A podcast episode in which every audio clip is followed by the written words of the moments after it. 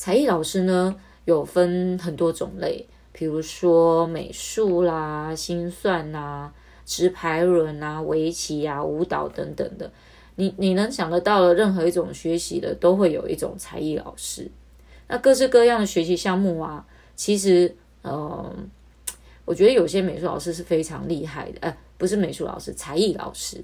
我有个朋友，他也呃算才艺老师吧，他是教钢琴也教数学，我觉得他太厉害了，理性与感性集为一身啊，这样的人才真的不多见。那我就没有办法，因为我的数学很差。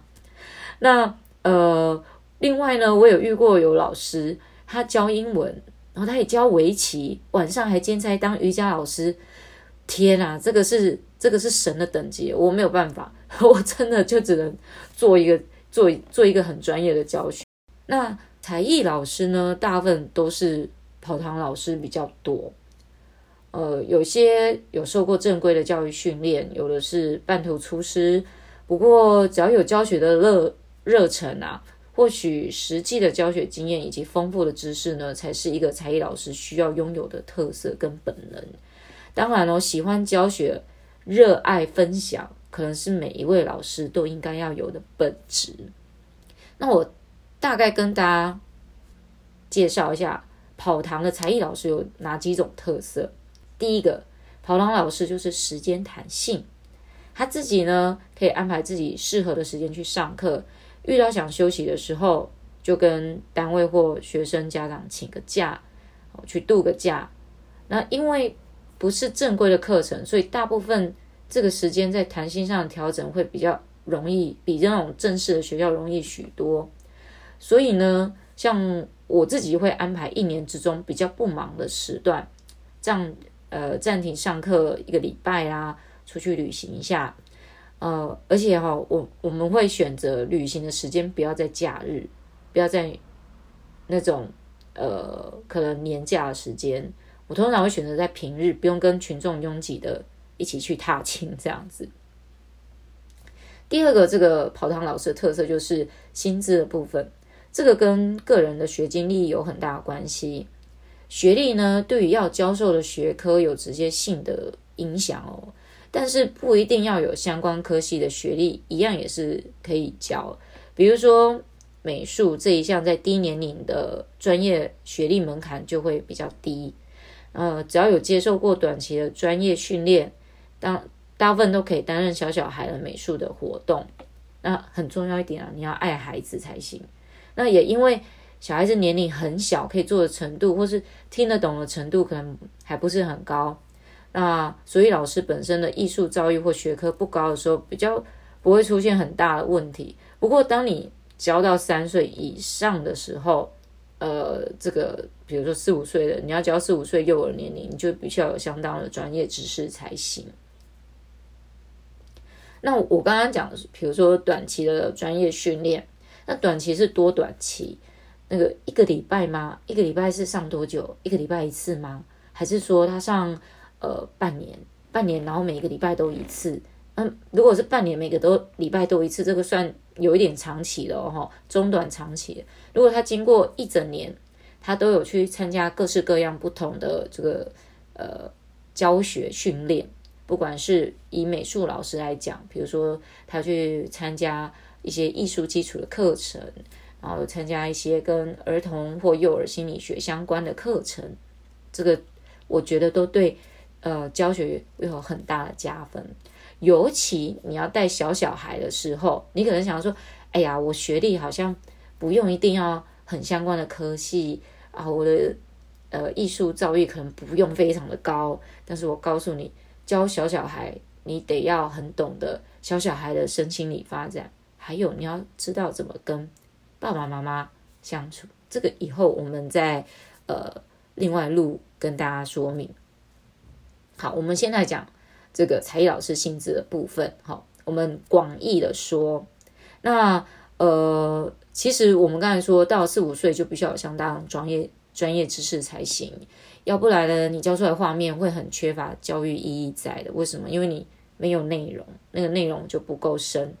那在这个时候，学历我会影响到薪资的呈现，有相关学历哦，但是没有经验的，薪资真的不多，但也有个五百块一个钟点。呃，有相关学学经历背景的呢，也有教学经历的，薪资有可能会来个六百起跳。但如果是这个才艺老师本身就带有流量的，流量叫做什么？他到哪学生都很多，只要听到啊这个老师教的，然后大家就赶快去报名上课。诶，那这种哈、名额会爆炸多的那一种，这种老师行情就不一样了、哦。有时候他的学历就不见得是非常的重要，那重要就是他的经历，薪资都可以从八百到一千二以上起跳。但是这个大家作为参考就好，毕竟这是我个人的。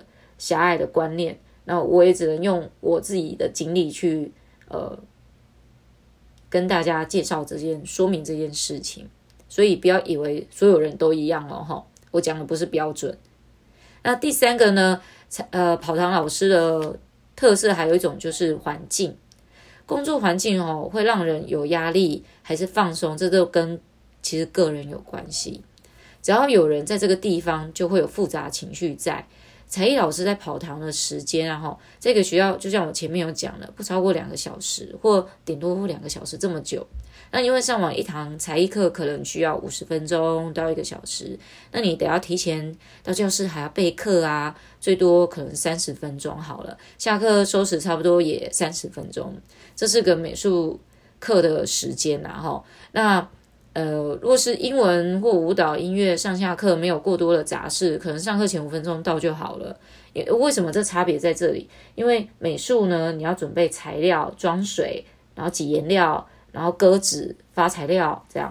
那其他课程可能没有那么多的呃备材需要准备，所以有经验的老师大概上课前几分钟到差不多了哈。不过看每个老师哦哈，不是每个老师这样哦。那有些老师可能下课就会马上不见了，诶，转移场地到下一个学校去上课赚钱了，所以他们的人际关系压力会比较少。因为为什么你知道吗？交集比较少，那最多交集的时候就是要领钱的时候，哦，或者是要调课啊什么这一些。那这样子其实哈，我告诉你，工作起来会很有效率，因为时间对才艺老师来讲就是金钱。上课要准点到，准点下课，然后再去接连接下一个工作。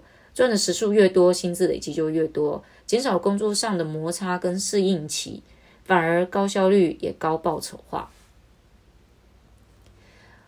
当才艺老师呢，有很多是一般工作无法能够了解得到的地方，接触的人多哦，但是其实社交层面不深，因为时间短，高效率的报酬也代表就是有做才有收入啊，我今天没做就没收入，有的才艺课程。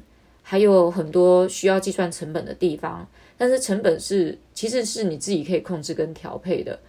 那虽然我们在呃社交层面不深，职场上人来人去的，真正会帮助你的不多啦。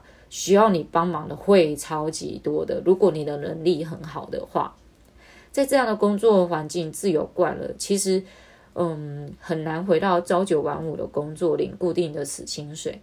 才艺老师这个东工作哦，是个很多面向也多管道的一种特殊职业。呃，没有固定的老板，也没有固定的同事，最真真诚的其实就是自己对自己。这样的工作形态很适合就是有独立呢又有想法的人。但别忘了哦，这样的工作需要适应力很强、受挫力很好的人才有办法长期工作下去的。因为这个工作非非常需要独立自主，所以薪水呢，你是依照自己的学经历来谈的，一切要靠自己去谈出来的，一切的靠自己的过程，一旦习惯了你就回不去，因为你回去朝九晚五，那是一种 team work，那呃要跟很多人一起配合工作，你会觉得哇，大家动作太慢了。你看才艺老师是讲求时间是金钱的，所以那个工作起来要很有效率。你才能很快的去赚到钱，然后累积财富。那所以说，我觉得才艺老师哈，真的是一条不归路。一旦踏进大到达到最高点的时候，制度与受限的空间就会不适合，很难会回到被管理的一种状态。其实才艺老师也是一种很特别的职业生态哦，它不是很正式，也不是很透明化，因为每一个人的收入不同嘛。证书在这一行其实比较适合呃刚进的新人，没有经历的人比较适合需要有个证书。但对于那些就是很早就出道的老鸟，嗯，我我呃我我可能也是其中之一。那或许呢，你去刷个脸，喊个名号就能引起效应，把课程卖得出去啊！但这个这个在我身上可能比较不是那么常发生。但我认识像这样子的人，如果你也想进来才艺老师这一行，我奉劝你不要一下子踏入，你先修行好再来掺一脚。要不然呢，这个诡辩多端的社会形态会让你无法在刚刚当才艺老师的时候就能够赚到钱，而且如果是没有好好运用这种弹性的时间，你也可能会造成时间成本上面的损失的。不过，我们仍然还是很欢迎对教学充满兴趣与热情的你来加入，因为不做不知道，做了才知道自己适不适合呢。谢谢大家的收听。如果大家有问题想要问婆婆的话，欢迎你们在呃底下留言。